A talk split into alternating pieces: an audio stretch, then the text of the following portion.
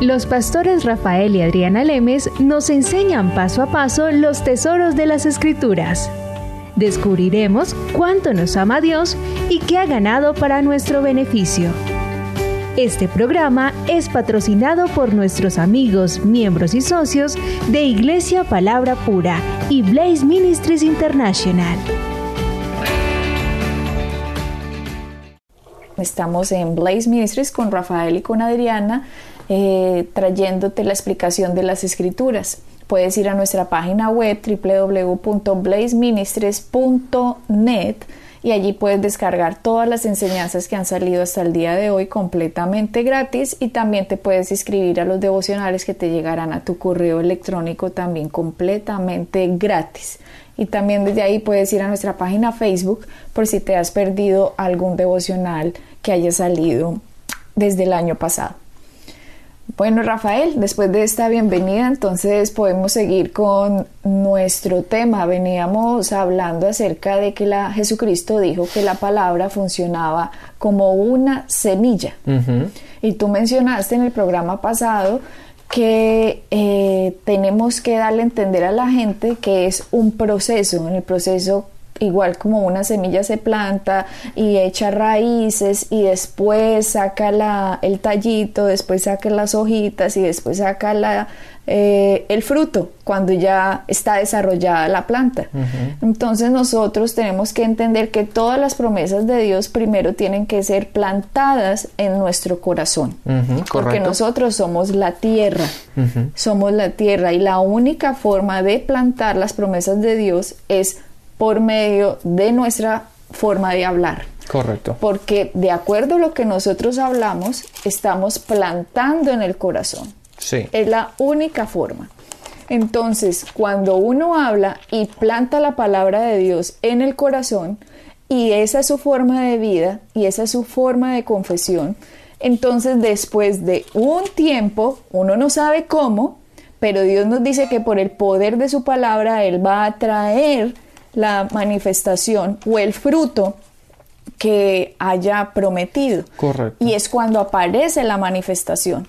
Entonces es muy importante porque si la gente entiende esto, que separados de Dios nada podemos hacer, sería más fácil, Rafael, porque mucha gente se presenta delante de otros, muchos predicadores se presentan delante de las personas como que ellos son los que dan los frutos como miren, por mi santidad. No, es la palabra. Por mi ayuno, por mis cosas, porque yo he hecho esto y esto y esto, y por eso estoy en esta posición. Entonces la gente empieza a idolatrar, idealizar a esos predicadores porque ellos se muestran como los que proveen el fruto. Y esto está en contra de las escrituras porque las escrituras dicen en Juan 15, 4, permaneced en mí y yo en vosotros, como el pámpano o la rama.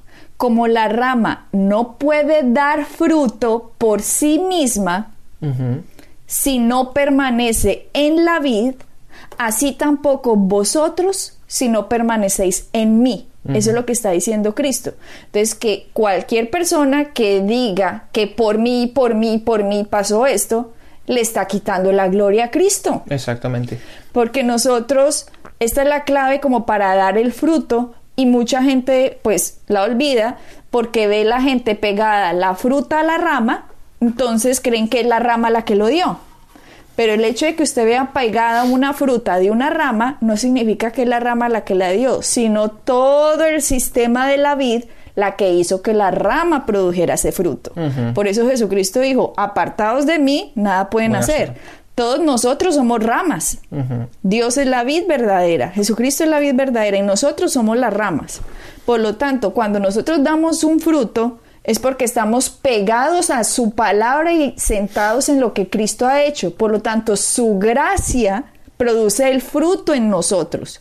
Correcto. Y Adriana, quiero, quiero volver un poco a, a cómo empezaste esta, este, es lo que acabas de explicar, porque muchas veces, de hecho, de hecho pensando yo en mi, eh, cuando empecé a caminar con, con, y a entender cómo funcionaba la fe y a recibir la gracia de Dios, y tú, tú dijiste que tenemos que, eh, que, que, que, nosotros tenemos que escribir, ¿verdad? Tenemos que plantar la palabra de Dios en nuestros corazones. Sí, porque Jesucristo dice que la palabra es una semilla. Exacto. Y nosotros somos la tierra y para la que nosotros podamos plantar la semilla de Dios en nuestra tierra, o sea, en nuestro corazón, tenemos que hablarla. Exacto.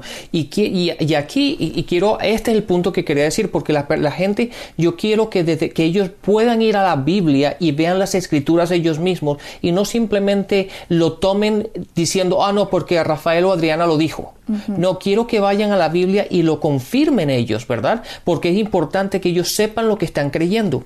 Pero en Salmos 45, en el versículo 1, la segunda parte del versículo dice, mi lengua es pluma de escribiente ligero. Date cuenta que la palabra dice que la lengua es como una pluma, ¿verdad? Como un, como un un bolígrafo, lápiz. como un bolígrafo, un lápiz. Entonces, ¿cuál es la función del bolígrafo? La función de un bolígrafo o de un lápiz es escribir, ¿verdad?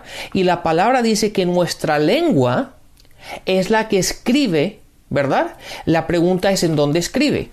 La palabra también nos da la respuesta. Si vamos a Proverbios, en el capítulo, en el capítulo 3, en el versículo 3, la última parte de ese versículo dice, dice, escríbelas en las tablas de tu corazón.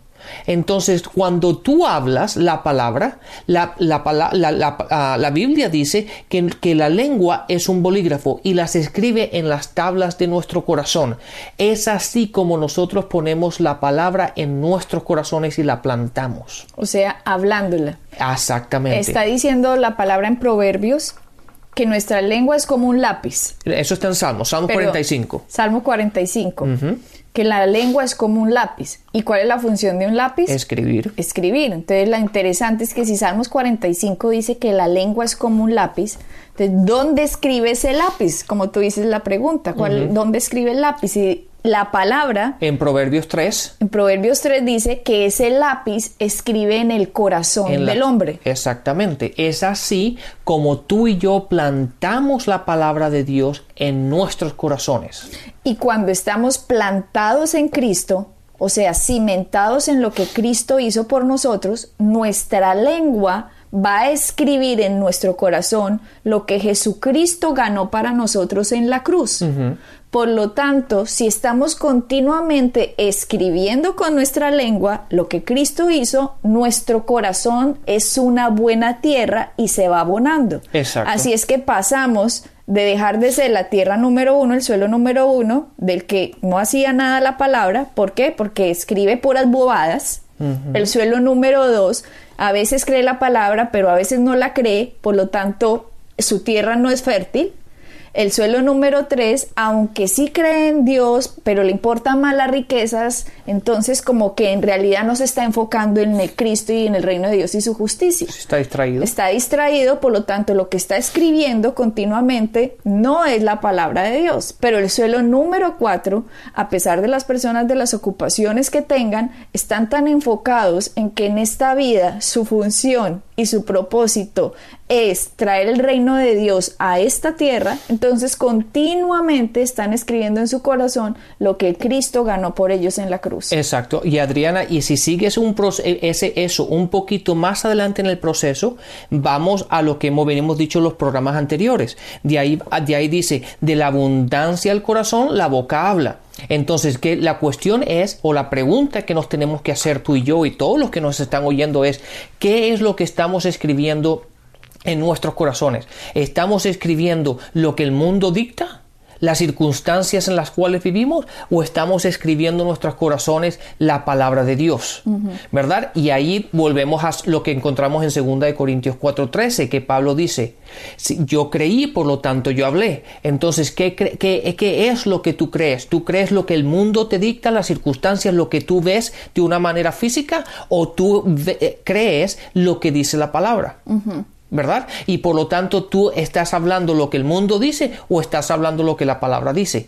Ahí es lo que tenemos que conectarnos. Pero cuando estamos llenos de la palabra, cuando estamos, eh, nos la pasamos día, el todo el día y toda la noche meditando la palabra y escribiéndola, es inevitable que la palabra salga. Claro, cuando venga el problema no va a salir una barbaridad, sino que va a salir lo que hemos venido plantando. Claro. Ese es el fruto que va a producir. Es como es como la gente, como gente eh, que habla de una manera un poco vulgar, que se la pasa diciendo groserías y, y, malas palabras y todo eso. Esa es su forma. Y, la gente, muchas veces yo le he dicho a gente que habla así, le digo, oye, ¿tú te has dado cuenta de lo que tú acabas de decir? Me dice, ¿qué? ¿Qué he dicho? No, tienen, no se, dan, cuenta. ¿Por qué? Porque su corazón está lleno de eso. Yo para yo llevo más de veintipico años que no, que no, digo una mala palabra. Para yo decir una mala palabra tengo que pararme, tengo que ponerme a pensar. ¿Por qué? Porque en mi, corazón no está escrito eso. De mí no va a salir. ¿Me entiendes? Y es así como tenemos que establecer la palabra de Dios en nosotros. Que cada vez que tengamos que reaccionar, cada vez que tengamos que hablar, cada vez que tengamos que comunicarnos, hablemos la palabra de Dios. Y Rafael, cuando ya las personas entiendan que la palabra cumple la función como una semilla, y ya vimos, o lo nombré hace como tres programas, que decía que la palabra es una semilla incorruptible. Eso está en Primera de Pedro, si Primera de Pedro 1.23. Primera de Pedro 1.23. A ver, llegó hasta allá. En la King James dice the seed, o sea, dice la semilla. La semilla. Entonces dice, siendo renacidos no de semilla corruptible, sino de semilla incorruptible, por la palabra de Dios. Entonces está diciendo la palabra que la semilla es incorruptible, o sea, la semilla no tiene ningún problema, la palabra de Dios no tiene ningún problema. Esta la palabra, lo que hizo Cristo, la Biblia está llena de semillas. Ahora depende qué es lo que usted está poniendo en su corazón ella va a dar el fruto independientemente de la circunstancia. Satanás lo que quiere es robarle la palabra, o sea, distraerlo de Cristo para que usted no dé el fruto que Cristo prometió. Porque si empiezan a haber cristianos que demuestran cuál es el reino de Dios, si empiezan a ver cristianos que caminan en sanidad, si empiezan a ver cristianos que caminan felices, si empiezan a ver cristianos que caminan en prosperidad, si empiezan a ver cristianos que caminan en bendición, y todos ellos dicen, es gracias a Cristo en mí, quien no va a querer ser cristiano? Claro. Ahí sí cualquiera quisiera tener el Dios que usted está diciendo que representa, pero es así el proceso. Tenemos que poner la palabra de Dios en nuestro corazón, sacar toda esa basura, toda esa maleza que hemos metido en nuestra mente por tantos años, como estudiando la palabra, meditando la palabra, escuchando buenas enseñanzas como las nuestras, oyéndose los programas desde el principio para que usted entienda el porqué del poder de la sangre, el cuerpo de Cristo y lo que Él ganó para nosotros. Claro, y una de las cosas más importantes que la gente, si, si la gente hiciera esto, entendería mucho, muchas veces hemos ah, fallamos ah, y, yo lo de hecho yo lo hice hace muchos años hasta, hasta que poco a poco empecé a cambiar. Nunca tomemos lo que dice una persona como si fuese la verdad sin verificarla. De hecho, la palabra nos dice, y ahora no, nos tenemos que meter en ese tema, pero nosotros tenemos que juzgar todo lo que oímos. Tenemos que, estudiar para saber y saber lo que estamos creyendo y lo que tenemos que hacer. Es nuestra responsabilidad de estudiar y, conocer y saber la palabra de Dios. Entonces, cuando la gente, la religiosidad, ¿verdad? El simplemente porque suena bonito o suena espiritual o, para no hacerte, para o herir tus sentimientos, la persona dice ciertas cosas que van contrarias a la palabra. Y muchas veces la gente piensa y toma y acepta lo que, lo que acaba de oír como verdad y no lo es. Y eso es donde se crea este tipo de religiosidad, que la gente está metida en esta cúpula, ¿verdad? En esta en este balón de, religiosidad sin conocer la verdad. ¿verdad? Y ellos piensan que están caminando espiritualmente y pobrecito mí y todo este rollo que no sirve para nada. ¿Por qué? Porque no han tomado el tiempo de ir a la palabra, de ver lo que realmente dice Y ver quiénes son en Cristo. Y quiénes somos nosotros, Cristo, lo que, lo que Dios dice de nosotros, quiénes somos nosotros, lo que Cristo ha ganado, cuál es nuestra función, qué es lo que quiere, cómo quiere, qué es lo que quiere y cómo quiere Dios que nosotros vivamos hoy día. ¿Verdad? Y caminar de acuerdo de ello, independientemente de lo que dice la gente o lo que sale del púlpito muchas veces. Sino volva, esa es la libertad que tú y yo tenemos, Adriana, que tenemos y toda la gente que nos está oyendo, nosotros tenemos la palabra enfrente de nosotros y es nuestra responsabilidad caminar de acuerdo a ella.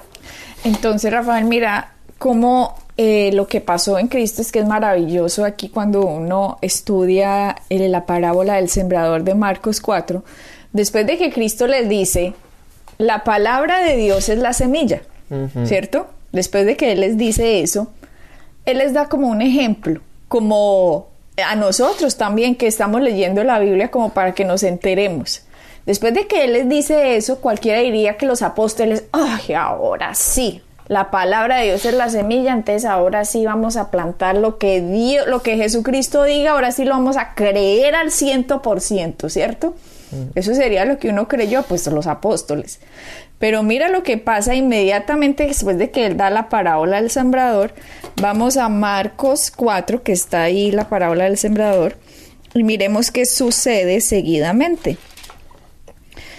Ah, 4.33 mm, dice, con muchas parábolas como esta les hablaba la palabra, conforme a lo que podían oír, y sin parábolas no les hablaba, aunque a sus discípulos en particular les declaraba todo. El 35 dice, aquel día, cuando llegó la noche, les dijo, pasemos al otro lado. Ya. Mejor dicho, eso nos da Rafael como para cuatro programas más. sí. El versículo 35. El, solo el versículo 35, porque les acaba de enseñar cómo funciona el reino de Dios y dice, si no entienden esto, les dijo Jesús en Marcos 4, les dijo Jesús, si ustedes no entienden esta parábola, no van a entender ni jota de cómo funciona el reino de Dios. Entonces, era como para que le hubieran puesto toda la atención, sus todo el cuidado de lo que iba a explicar. Pero después de que se las explica y que les dice, miren, la parábola es la semilla, Satanás viene a robarse la palabra plantada y después en la única tierra que da fruto es la que se queda con la palabra de Dios, ¿cierto? Después de eso es como para que ellos dijeran, lo que Dios diga y punto. Lo tenemos. Lo tenemos, la clave secreta pues, la clave del misterio del reino de Dios pero pone él en Marcos 4:35, Jesucristo mismo que les dijo en ese mismo día el secreto del misterio, les dice, aquel día, cuando llegó la noche, les dijo, pasemos al otro lado. O sea, les dio una semilla. Correcto, les dio una promesa. De hecho, Jesús le dijo qué es lo que iban a hacer. Y Jesús le dijo, no tratemos de ir al otro lado, no vamos a ver si podemos, sino le dijo, vamos o pasemos al otro lado. O sea que ahí mismo Rafael les estaba enseñando, después de que les dio la parábola al sembrador, les estaba enseñando cómo la palabra de Dios controla todo. Controla todo, Rafael. Ya nos vamos a dar cuenta cómo así que controla todo. Pero la palabra de Dios controla todo, porque Él al decir, pasemos al otro lado, les dio una semilla, como diciendo, vamos a la práctica de lo que les acabo de decir. Entonces, miramos a ver si es que ellos actuaron en la semilla que Jesús mismo, Dios en la tierra, les dio. Vamos al versículo 36. Y despidiendo a la multitud, le tomaron como, le tomaron como estaba en la barca y había también con él otras barcas. Pero, pero, pero, eso significa que hay problemas que vienen. Pero, o sea, se suben a la barca.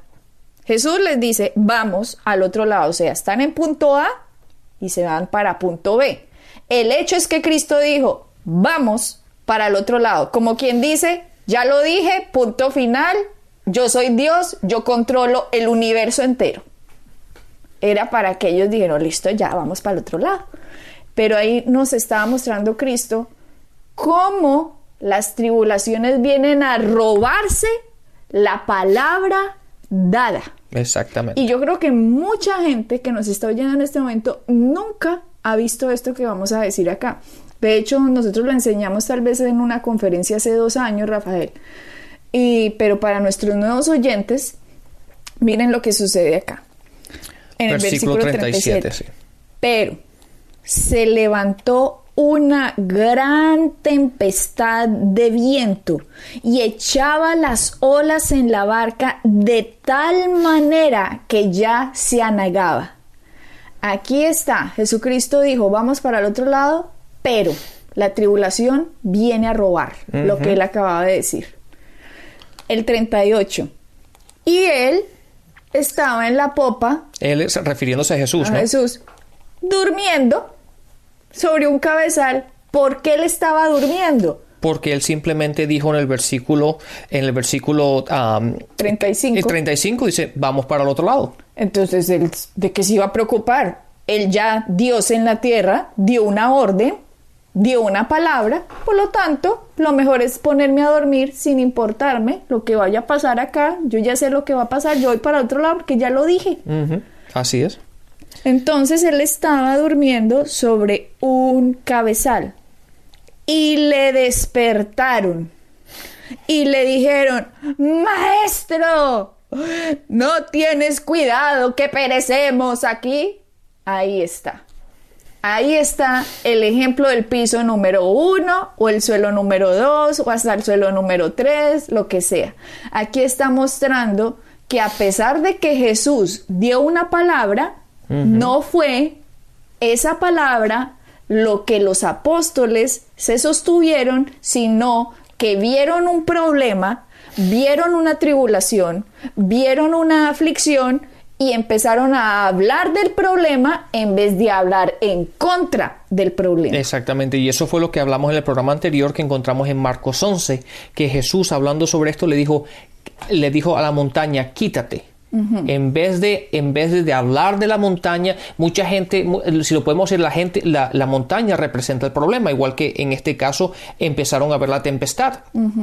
Y mucha gente le encanta hablar del problema. Y qué tan grande es el problema y qué problema las dificultades y que no hay problema de quitarlo y de cómo vamos a hacer esto y de y se la pasan hablando del problema cuando la palabra siempre te dice simplemente hablar del problema y se te va a ir habla la del problema, lo que Cristo ganó, y el problema tiene que obedecer a la palabra de Dios, porque la palabra dice que todo se somete Exacto. a la palabra de Dios. Pero hoy día encontramos en que la gente, y seguramente ha pasado por, por, por eh, centuries, como se dice? Siglos. Por siglos, en que la gente le gusta sentirse como diciendo, ay, mira este problema que tengo, y mira estas dificultades, y pobrecito mí, y todas estas cosas, cuando eso no tendría que ser así. Cuando se presenta un problema, lo que tienes que hacer es hablarle y quitarlo de en medio. Entonces, Cristo estaba durmiendo ¿Cuál era la almohada de Cristo? La promesa que acababa de decir. Él dijo, vamos para el otro lado. Pero ahora se paran todos estos eh, discípulos, que después fueron apóstoles, pero estaban en el proceso de pasar del suelo 1, 2, 3 al 4. En este momento estaban ahí y empezaron a decir, Señor, nos vamos a ahogar, nos vamos a morir. ¿Qué hicieron? Fueron en contra de la palabra de Dios mismo fueron en contra de la palabra de Cristo mismo. Y al irse en contra de la palabra de Cristo mismo, entonces a Cristo le tocó pararse y decir, calla, enmudece. Le tocó decirle eso a la, a la tormenta. Eso es lo que dice el versículo 39. Y levantándose, reprendió al viento y dijo al mar, calla, enmudece. Y cesó el viento y se hizo grande bonanza y les dijo, ¿por qué están así de amedrentados? ¿O por qué están así de asustados? ¿Cómo no tenéis fe? ¿Cuál es la fe, mis queridos oyentes? La fe simplemente es creer que lo que Jesucristo hizo por nosotros es. Es. Independientemente de la tormenta que se le venga a su vida. Pero nosotros tenemos que ¿Cuál era la primera opción de los discípulos? Si se subió una tormenta o lo que fuera, pues Cristo está con nosotros en el barco. Cristo está con usted en su vida. Porque si usted es nacido de nuevo, Cristo está en usted. Correcto. Así que usted está en el barco con Cristo y mientras que Cristo esté con usted, entonces simplemente duerma y descanse en que es verdad lo que Él dijo. Entonces, ¿qué pasa? Si esta gente empezó a decir que nos vamos a ahogar, y si usted empieza a decir que se va a ahogar, pues se ahoga. Así es. Se va a ahogar. ¿Por qué? Porque la palabra tiene poder. Y si usted dice, ay Señor Jesús, que mira que nos vamos a ahogar, pues Cristo, para no irse en la punta del barco seguro, porque seguro el barco se hubiera partido por la mitad y se hubieran ahogado todos los discípulos y Jesucristo hubiera seguido en la puntica solo, como para poderlo salvar. Les dijo, a ver, calle, enmudece, quítese, como fuera de aquí, tribulación que usted contra mí no puede. Claro, Adriana, la gente tiene que entender que nuestro descanso lo encontramos en la palabra. Una vez que, que, hablamos, confesamos la palabra, tenemos que descansar en ella. Pero lo que no podemos hacer es, porque muchas veces, y esto, y esto nos enfrentamos todos, pero yo creo que cuando la gente entienda esto, yo creo que se va a relajar también un poco también. Tenemos que, que entender que tú y yo no podemos hacer nada para ayudar a Dios. La palabra se encarga de funcionar como Dios la mandó y, estableció que la palabra funcionara. Pero muchas veces nosotros decimos o oramos o, hacemos lo que tenemos que hacer, pero después empezamos a hacer nuestras obras como tratando de ayudar a Dios por si acaso Dios no, sea suficientemente poderoso para hacer lo que tiene que hacer. Como si la palabra no fuera Como la que la palabra no funciona o en vez del 100%, nada más el 50%, ¿verdad? Entonces sí va a funcionar un poquito, pero yo tengo que hacer algo como para asegurarme de que Dios lo, termine de hacer lo que tiene que hacer. y, empezamos, ahí es donde empieza mucha gente a tener um, worry, ¿cómo se dice worry? a preocuparse, ¿verdad? Y empiezan todo este tipo de cosas cuando lo que tú tienes que hacer es, una vez que tú confiesas la palabra, una vez que tú ores la palabra, una vez que tus palabras están en conexión con lo que tú crees, y las dices y actúas como dice la palabra, hablándole a los problemas, después tú tienes que simplemente descansar. Descansar, irse con Cristo, durmiendo en el barco, para el otro lado. Porque, si él dijo que iban para el otro lado, no hay tormenta que se pueda ir en contra suya. De hecho, en el libro de Isaías encontramos que la palabra dice, y ahora no quiero entrar en este tema, pero la palabra dice que la su palabra la palabra, hablando de su palabra, la palabra de Dios no va a regresar vacía. sino va a cumplir y va a hacer lo que fue mandado a hacer. Pero date cuenta que la palabra dice que es su palabra, no la mía, no son mis opiniones, no son lo que yo creo, es la palabra de Dios cuando sale de nuestras bocas y está en conexión con lo que nosotros creemos, es poderosa. Y mira lo que dice en el versículo 41. Entonces, después de que les dijo, ¿por qué están así asustados? ¿Por qué no tienen fe? Entonces, en el 41, entonces temieron con gran temor y se decían al uno al otro, Ay, ¿quién es este que aún el viento y el mar le obedecen? O sea, todavía no tenían una revelación de que era Dios en la carne, pero usted y yo, queridos oyentes, la tenemos. Jesucristo es Dios el Dios que nos dijo que Él venció al enemigo en la cruz y que nos dio todo ese poder a nosotros en creer en lo que Él hizo y hablar lo que Él hizo. Y tenemos un pacto con Él, el pacto de la Santa Cena, en que podemos recordarnos que fuimos justificados, sanados, comprados por la sangre del Cordero, fuimos hechos hijos de Dios. Muy bien, Adriana, pues se nos acabó el tiempo otra vez, así que bendiciones y hasta la próxima. Bendiciones. Pueden bajar nuestras enseñanzas en www.iglesiapalabracura.com y visitarnos en nuestra sede en la calle 21326.